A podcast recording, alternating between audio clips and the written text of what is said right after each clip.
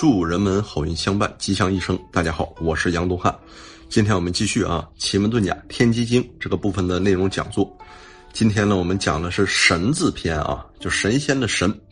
咱们在阴符经里说过，神不神之所以神。咱们看看这个本篇的原文啊。老君曰：“功成不有，为而不持，此全生立德之本也。夫小人者。”贪其财则以身殉利，爱其名则以利争功。精炫神技而求神明，勿共济之，必丧其命。欲意招损，是不神矣。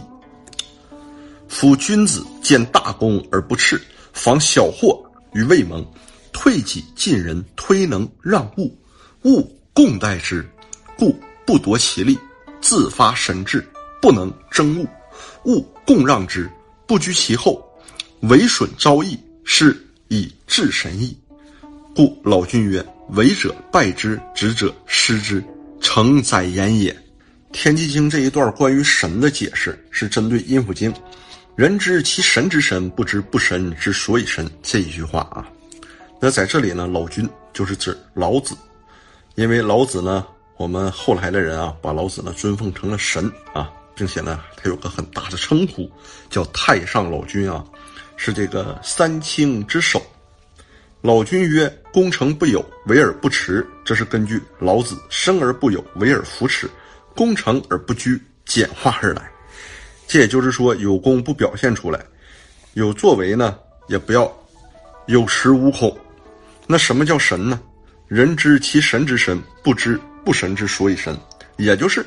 功成不有，为而不持，这才是真正的高境界。那这一点呢，要是做得到啊，那天下所有人，大部分可能都会服气的。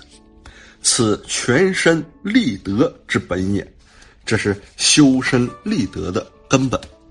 夫小人者，贪其财则以身殉利，爱其名则以利争功。小人贪财。甚至呢，为了谋取利益啊，而不惜身家性命，爱慕虚荣和名声，不惜以武力动用这种非常规手段来争夺功利。那么炫耀神迹而求其神明，勿共济之，必丧其命。这啥呢？还装神弄鬼，卖弄神通，希望人家呢都把他当教主，把他当救世主。结果呢，越是这么弄，越招人妒恨，反而呢，惹上了。官非，那这样子必然没有好果子，必然呢就容易丧失己命啊！物意招损，想要获益反遭折损，是不神意。这怎么能叫神呢？有神的外貌，却有着最糟糕的结果。真人不露相的神，反而是最高境界呀！继续啊，夫君子见大功而不恃，防小祸于未萌。那真正啊成大功的君子，有功劳呢却不居功。不沾沾自喜，而且及时防范小的祸患于未发生时，退己进人。人一旦自谦，就能退一步，让别人先进。但一般人呢，都是进己退人啊，一定呢不让别人出头。所以人生呢，就感觉啊，不是那么很和谐，甚至呢还有那么多的痛苦。犹如我们讲乾卦的这种祸月在渊，一不小心呢就被打入万丈深渊。那运气好了呢？运气好了一样啊，再拿乾卦了，另一个在那之上了，就飞龙在天。那这种呢，就是天渊之别。那人世间有几人能退己进人呢？人都争先恐后，唯恐自己吃亏，推能让物。人家比你能，要推荐推举他，要让有本事的人为大家谋福利，物共待之，退己进人。推能让物，这种结果反而让你得到大家的爱戴呀。正如《易经》牵挂说：“人道恶盈而后谦，自满的人大家都不喜欢，而自谦的人呢，大家都喜欢。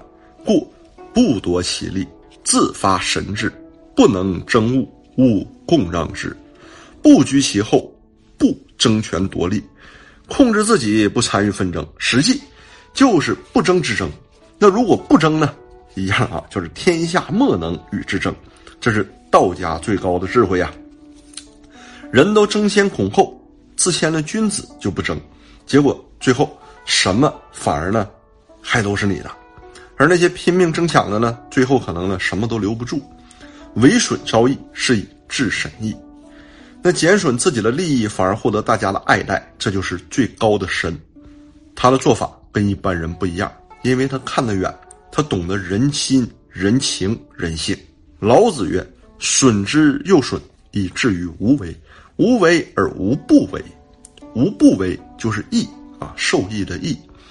易经排卦的时候呢，也是啊，把损卦呢放在前。”把易卦呢放在后啊，就先损而后益，道理就在这里。故老君曰：“为者败之，执者失之，成哉言也。”就最后这句啊，就老子说，抓到什么东西都不愿意放手，想把它放在手里一辈子，想自己垄断掌握一辈子啊，结果呢，抓的越紧反而抓不住啊，绝对失败了。就好像我们以前看那个电影，有个。大人招呼一个孩子，让他把沙子放在手里，让他紧紧的握牢，握得越紧越好。慢慢的，沙子都出去了。可能呢，还有一个神人，哎，招呼一个凡人，告诉他把水啊抓起来。那当然了，他握得越紧，水都流掉了。那这句话啊，在这儿就讲的太透了，就确实如此。世欲渐深，天机渐浅，还想掌握住任何东西，那是不可能的。老子说婴儿的时候说。骨若筋柔而握固，因为婴儿的心思柔弱，他的筋骨虽然柔弱，可是呢，他的拳头握得很紧。而我们的大人心思是什么东西啊？哼，只要上心了，只要动心了，起心动念了啊，就绝对的要报警。其实呢，这是一种很僵硬，并且不可能掌握住的，一定呢会失去。老子也说：“甚爱必大费，多藏必厚亡。”过分爱惜，必定会造成极大的耗费；储存过多，必定会招致惨重的损失啊！因为你已经不是婴儿的心态了。换句话说，不纯了。为者败之，执者失之。这永远是道教的智慧给我们最大的一个提醒啊！实际呢，就是我们中国所有的文化加到一起啊，都可以把它归为两类，就跟我们的太极图一样。一半呢是阳半球的，一半呢是阴半球的啊，就以进为退的，还有以退为进的，有以刚取胜的，还有以柔取胜的。因为咱们讲的这个呢叫阴府经啊，咱们讲的呢是天机经，咱们站在柔的角度，站在柔的立场的时候呢比较多啊，所以呢我们也是啊，以这个立场和这个角度呢来看待这些问题。首先呢，我们做总结之前呢，就是我们先说这么三点啊，这三点呢。呃，大略呢就是讲讲讲我们中西方不同的区别啊，就是因为我们中国文化呢是讲究内敛的，是什么呢？是这个呃由外向内的啊。那咱们呢，大家也都知道，我们那个呃有这个青少年，有中年，有这个嗯中壮年，还有这个老年啊，不同的年龄段。实际呢，咱们中国文化吧，大部分在四十岁以前，你也可以展露锋芒啊。那你不露，你不暴露一下，不显示一手，那大家怎么知道你这位仁兄到底是谁呀？像像老百姓介绍一句话：“老大贵姓啊？”那么第二个就是啥呢？第二个就是越年轻啊，就越要展示，越要显露，越要积极的去展示和显露啊。因为你年轻，你可以犯错，你即使卖弄了，你失败了也没什么关系啊。你应该把手举起来，让更高处的这些人，让他们呢看得到你，这么呢，你可能才有出人头地的机会啊。我讲这个和刚才那个先不太一样啊，我是讲现代社会和现在的现实。那么过了四十岁以后啊，到了一个不惑之年了，就可以呢，修习我们本章所讲的这种道家的这种内敛的智慧了啊，就由西向东回家了，回归我们本源了。那最后呢，我们再说一个，呃，我一会儿要做总结前的第三点啊，就西方文化呢，咱们看美国大片和老外这些电影啊，它呢反而和咱不一样，它是什么自内而外的。你像咱们看过很多呀，看这个什么这个呃阿甘呐，还有看那个肖申克的救赎啊，记得肖申克有一段时间压抑了，但是呢，他那段压抑是为了更好的自内而外啊，甚至翻出那个牢笼之外，他是追求自我的。讲究绝对自由的，他追求这种终极的释放的啊。那当代社会，咱们已经不是古时候的封建社会了啊。当代社会呢，有喜欢呃中式文化的，还有喜欢西式文化了，还有这个嗯合资企业。那得看朋友们呢，你是所在的这个企业啊，是外资还是合资？甚至呢，中资也可以啊。中资有用这个外籍企业文化和外籍管理制度的。如果呢是这种外籍文化、外籍制度啊当道的企业，那么呢，朋友们也不需要啊，就像我们本讲这样，不需要特别注意内敛，省着呢，朋友们听完我讲的内容呢，再耽误大家在现代社会、当代社会的这些建功立业的机会啊。那本篇呢，实际呢讲的就是什么呢？讲的就是功成身退，天之道啊。就是真人不露相，露相不真人。它里面呢有这么几段的内容，几段内容是什么呢？第一呢，遵守天之道是什么呀？是全生立德的根本啊。就是呢，你看啊，很多人呢开头很好，就是很多剧也是这样的，但是结尾呢很惨。所以呢，很明显啊，它悲剧了。因为我们前篇和上一篇都已经讲过，悲剧怎么样才能不发生，是不是？所以这点很重要。那么在这儿呢，还有啊，绝大部分人。绝大部分人呢，都是像我们本篇说的小人。实际呢，可能呢，咱们啊，嗯，以前讲过《易经》，听过《易经》的朋友们，听过我讲《易经》的朋友们，大家都知道，君子和小人呢，就在一念之间啊，指的都是我们本人，不是其他的人，都是我们自己。我们有些时候可能是君子，我们有些时候可能就是小人。那绝大部分人呢，可能一生当中啊，小人这一面占的呢都比较多。所以本章呢，它呢就是列出来。让我们呢怎么样的啊？不要呢去走上小小人之道，一定呢要走君子之道啊。那么在这里呢，它这有两段隐含的内容是什么呢？隐含的内容第一个呢是，哎，德不配位，必有灾殃。那么第二个是什么呀？第二个呢就是推己让人啊，有德者须知，不怕没好事就怕没好人。实际呢，这个世界上成事坏事的都是人啊。帮我们害我们的也都是人，那么好啊，我们最后呢再做这么一个总结啊。我这个总结呢还是列了五点啊。从五个方面来说，之所以呢有这种啊，就是嗯有功劳也不要居功自傲啊，是因为什么发生的呢？就是因为历史原因，因为咱们呢封建制社会，人有什么功劳，嘿，中国社会啊，不管是封建制，就一脉相承，哪怕到今天。很多事儿都是一样的，人有什么功劳都是上级的，臣子们有什么作为啊，在古时候呢，也要归功于首辅，归功于帝王的。所以这种历史原因呢，在我们中国这个传统的封建社会里啊，一直存在了好几千年，好几千年啊，是因为这个造成的。那第二点是啥呢？人无完人，没有不犯错的人呢。你今天的功未必抵得了你明天的过啊。你不可能说今天你救过一百人，明天你杀了十个人，你就不给人偿命了。何况还有啥？还有个人与人啊，有个此一时彼一时这么一个习惯啊。这现在不也有人经常说有仇必报，什么那个秋后算账吗？今天呢，可能是因为你有功，你有用啊，就是因为眼前有用而留着你。但明天呢，就可能因为你已经无用了。或者呢，因为小过就干掉了，这很正常的。甚至还会出现什么？今天可以因大功呢而不赏你，还是因为眼前有用？那明天呢，一样可能因为一个屁大点小事而干掉你，因为已经无用。所以呢，人无完人，没有不犯错的人啊。我们再和我们刚才说这个，哎，功和过呀，此一时彼一时啊，有用无用，今天明天呢，你就能更好的去明白这里潜在的道理。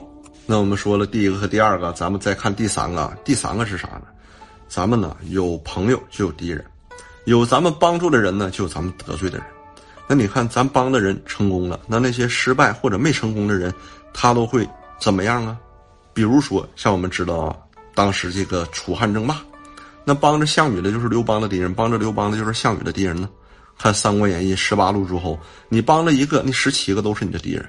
那你帮的人成功了，那些失败和没成功的人就会成为你的敌人。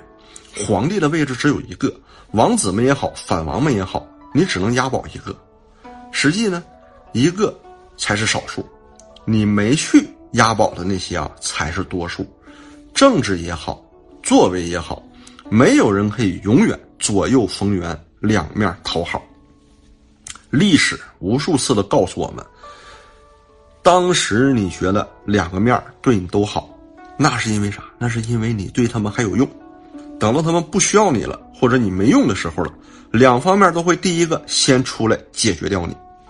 举个例子吧，咱们看看当时曹操和这个袁绍在赤壁大战的时候，刘表和孙策是怎么做的？刘表是什么呢？他就在左右逢源。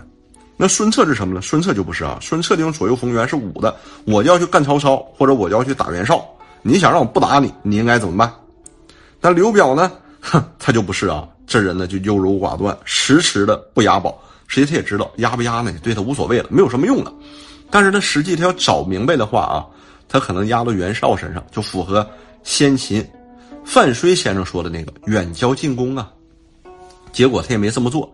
后来曹操打完官渡之战，回头直接就把他先给干掉了。甚至呢，刘表老先生的媳妇孩子啊，也都被曹操给处死了。如果我这么说，大家呢感觉还不深刻，咱们再讲一个啊。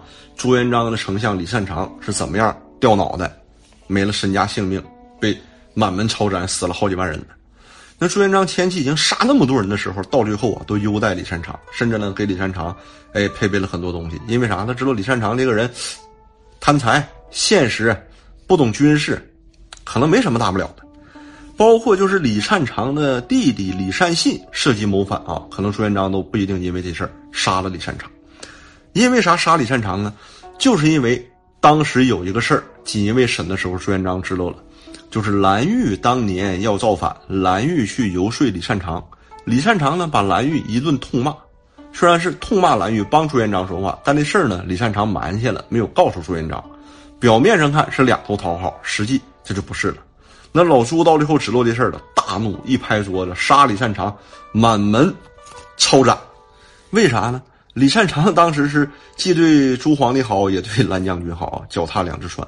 但老朱呢，明显他不会这么想的。为啥呢？因为李善长你知情不报，居心叵测呀。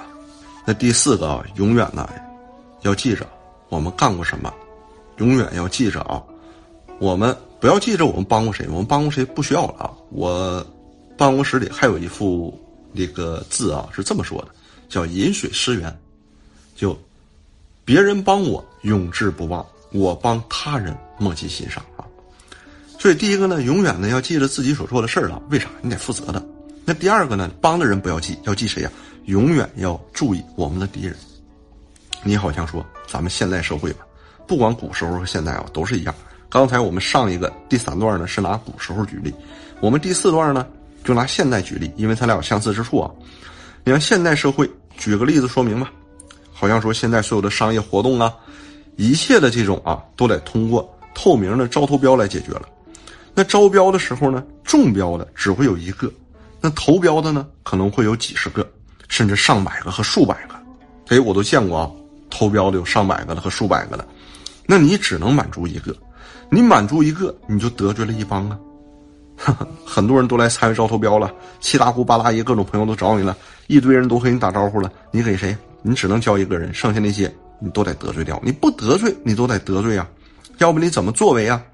何况那一帮人后面啊，还都站着一大帮的亲友故旧啊。那你说，这一系列的事儿，这是啥因呢？啥果啊？啥人呢？啥事儿啊？你必须永远记住，心中有数。因为你永远记住心中有数了，以后呢，你可能就会另行安置啊，也可能会什么呢？也可能会，哎，在以后机缘巧合的时候啊，就让它自动化开了。但是呢，如果呢，既忘了自己的所作所为，又自己心中没数啊，也不知道自己到底伤害了哪些人，那有一天呢，可能很多人呢向你发生报复的时候，你可能都不知道上哪儿去找北啊。那么第五个呢，我们要说一个啥呢？我们要说一个，嗯，最大的敌人呢就是自己。为啥呢？整个这一书为什么这么写呢？就是因为什么呢？因为很可能啊，到最后那个终极的 BOSS 呢，不是别人，是我们自己。就像一些玄幻电影演的那个人啊，你的内心、你的分身、你的心魔。虽然咱们古时候经常说“德不配位，必有灾殃”，还说过“在其位，谋其政”。但是呢，没坐那个位置的时候啊，这些人呢都是站着说话不腰疼，看热闹的不怕事儿大。换你上去，你一样。你假如说你坐上了，你就会中那个魔咒。你坐上那个位置，你觉得啊，我很厉害啊，我道行已经很高了。你高出那一尺的道行没有用，为啥？那一尺道行高出来的同时，就会因为这一尺道行带来一丈的魔障。也就是说，到最后那个时候啊，那个敌人呢，实际是我们自己了。即使你战胜了所有人，你却未必呢能战胜自己呀。那无数场胜利也不一定能实现你的政治抱负或者你的人生抱负，但只要是一场失利，就可能。要了您的命啊！你说这糟不糟糕啊？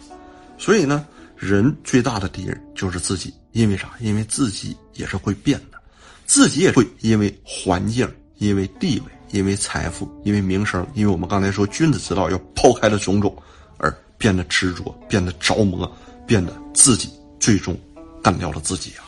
那么最后呢，这一段呢，咱们讲一段历史小故事啊。历史小故事呢，咱们还是。讲刘邦，就是讲刘邦的故事。为啥讲刘邦的故事呢？因为刘邦的故事啊比较有趣儿啊，符合我们本讲。第一个呢，我们大家知道啊，刘邦建国成功之后呢，他封了三杰，就是我们大家耳熟能详的萧何、张良和韩信。那这三个人是怎么功成身退的呢？那咱不用说了，功成身退做的排名第一的就是张良同学。为啥呢？刘邦说：“子房啊，最后你随便画，你要什么给你什么。”张良直接说：“我都不要。”那刘邦说：“现在我已经封了这么多的万户侯了，你一定超过他们，给你最多了。”那张良说：“我还是不要。”但是呢，如果你啥也不要，你就太过清高不合群啊！那你想干啥呀？刘邦呢也会这么想，所以张良很智慧的啊，就要了一个小小的封地，他和刘邦当时见面的那个刘地，所以张良呢后来也被称为刘侯啊。咱们知道古代。建功立业啊，开国的是可以封为公爵的，公侯伯子男；不开国是封不了公的。那张良实际呢也可以封为公爵，但张良呢不要，退而求其次，并且呢，张良逐步的就疏远朝廷，疏远政治中心，疏远刘邦，告诉大家：我身体不好，我去实现我的抱负，干什么？求仙修道啊，哎，提升我自己去了，我就追求另一个出世间的境界了。那我们再看啊，排名第二的是谁呀？萧何。萧何怎么功成身退呀？实际萧何还退不了，因为当时国家的局面还离不了萧大人，所以刘邦一边得用着萧何，还得怀疑着萧何，萧何也得一边哎干着正事啊，还要提防着私事儿。那萧何怎么化解呢？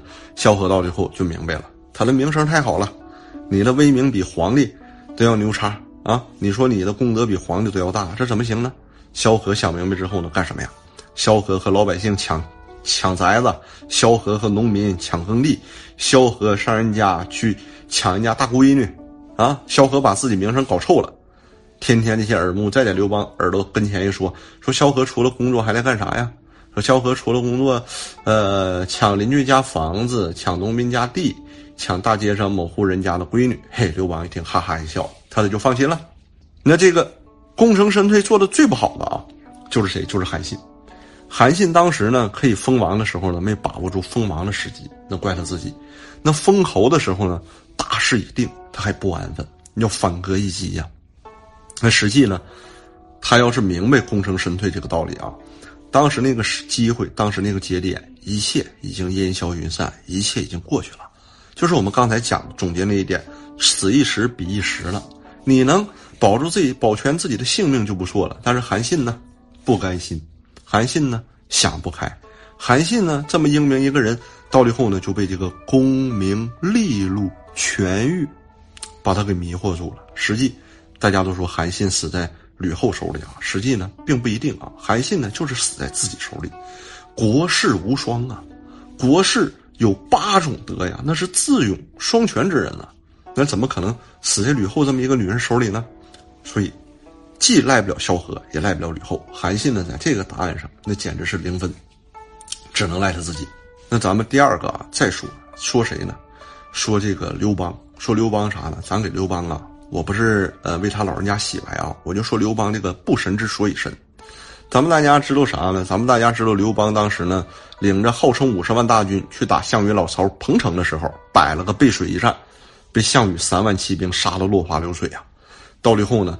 刘邦狼狈不堪的跑路，在跑路的过程当中啊，他路过他家门前，看见他儿子正在那玩耍，他把他儿子呢给接到车上一起带走了。那据这个史书记载啊，当时呢车上呢一共有三个人，这个车上坐的主人呢是刘邦，旁边呢副呢位置上啊可能坐的是那谁是那个他的儿子，那驾车的呢是他的司机夏侯婴。就是刘邦跑一跑就说：“哎呀，我靠，这车太慢，这他娘的不得让人逮着命都没了呀！”于是趁其不备，把他儿子蹬下去了。那夏侯婴呢，把车停下，把他儿子抱上来。刘邦就一脸怒气。那第二次刘邦跑一跑，又抱怨说：“这不行不行了！”又一脚嗖把他儿子蹬出去了。然后夏侯婴又停下，又把他儿子接上来。然后刘邦啊破口大骂。那么第三次呢，夏侯婴啪又没看着，就听见。啪！这么一声啊，刘邦又把他儿子蹬下了，还骂他不许停车，赶快走！你要下去我就杀了你。结果夏侯婴还是把车停下，把他儿子给接上来了。后来刘邦没办法，只能这么跑。也果然不出刘邦所料啊，被一个叫丁公的人给他们围起来了。就眼看刘邦就要被生擒活拿或者杀头啊，因为刘邦嘴皮子好，人还长得帅，为人会办事啊，他自己把这危机给化了。但是呢，说这个不神之所以神呢，就说这个刘邦为啥要把他儿子蹬下去啊？因为大家呢不知道帝王的心思啊。三哥是个社会青年，你能拿一般人心思来揣摩他吗？三哥知道，他要是万一被逮了，他来死，夏侯婴也来死，那他儿子跟他一起在车上，他儿子不也得死啊？所以呢，刘邦在路上跑的时候，把他儿子蹬下去，大家就看见这个孩子了，也不知道这是刘邦的孩子，他儿子可能还会活呀。不至于全家被人一网打尽，绝了后了。即使有人说这是刘邦的孩子，那他儿子也可以不明真相啊，就是抱头痛哭的，咬牙切齿的搁那大骂：他根本就不是俺爹，他是个畜生，他是个禽兽的爹。为啥？他为什么要在车上把俺一脚蹬下来？那他儿子也会发自内心、发自肺腑的去恨他呀。即使被人识破了，说这就是刘邦的儿子，你放心，这儿子绝对不会认刘邦这个爹。这就是刘邦的大智慧啊！那可惜呢，赶车的车夫夏侯婴啊，这人太实诚，他看不明白，看不出来。刘邦当时呢就已经是落难了，就第一不想让人绝后，第二想给老刘家留个活路吧！啊，这不是我为刘邦洗白啊，这是本人个人原创观点。有兴趣的朋友不信啊，你可以仔细拿你的脑袋过一过，想一想啊，你分析分析刘邦这一生所作所为、种种经历，是不是他会这么做？那么第三个呢，咱们还同样啊，还是讲什么呢？什么叫这个以退为进呢？不争之争啊，一样，还是拿刘邦来举例吧。我们知道刘邦死了以后啊，吕后呢就跟老刘家争权，把老刘家这些人杀了杀，砍了砍，撵了撵。那结果呢，我们大家也知道，吕后呢，后来被这个陈平、周勃那个诛杀助吕嘛。吕后前脚死，后脚他们老吕家就被人家给杀干净了。你看他主动去争，结果呢，到他到头来争来争去还是一场空啊。争那些东西只个虚名而已，他们觉得很安全很瓷实，实际呢不堪一击。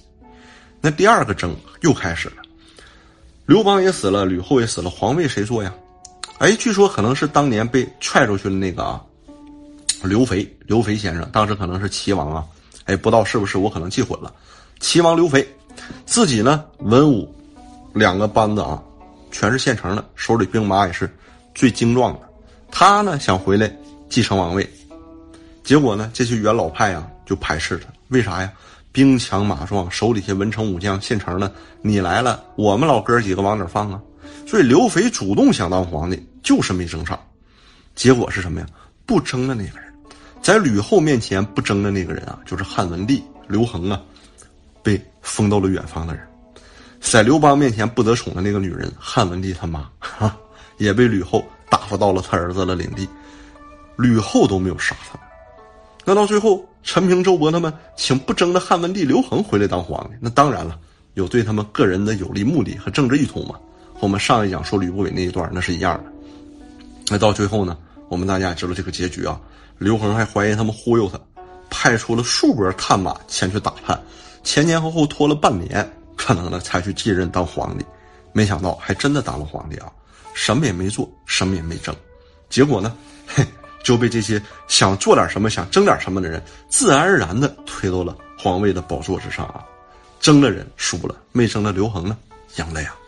那在这儿呢，我们本讲内容呢就已经讲完了。实际呢，我还有点不甘心啊，在最后呢，我再磨磨唧唧插一段，插啥呢？就是现代社会啊，不要把这事儿呢，非得看得这么死板。为啥？不用说现代了，同样和刘邦非常像的草根天子，还有一个叫朱元璋。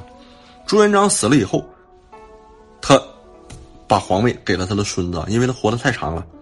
他儿子死了前面了，他这个皇太孙朱允文继位，朱允文就不争。朱允文呢，也不怎么过分。朱允文呢，甚至是什么呀？是一个好好先生啊，一看呢，就是一个饱读诗书的忠厚小青年。但朱允文什么也不争，他的这个叔叔朱棣就居心叵测，就再争。那你看，朱棣就主动进攻，主动出征，也像韩信一样逆天而动。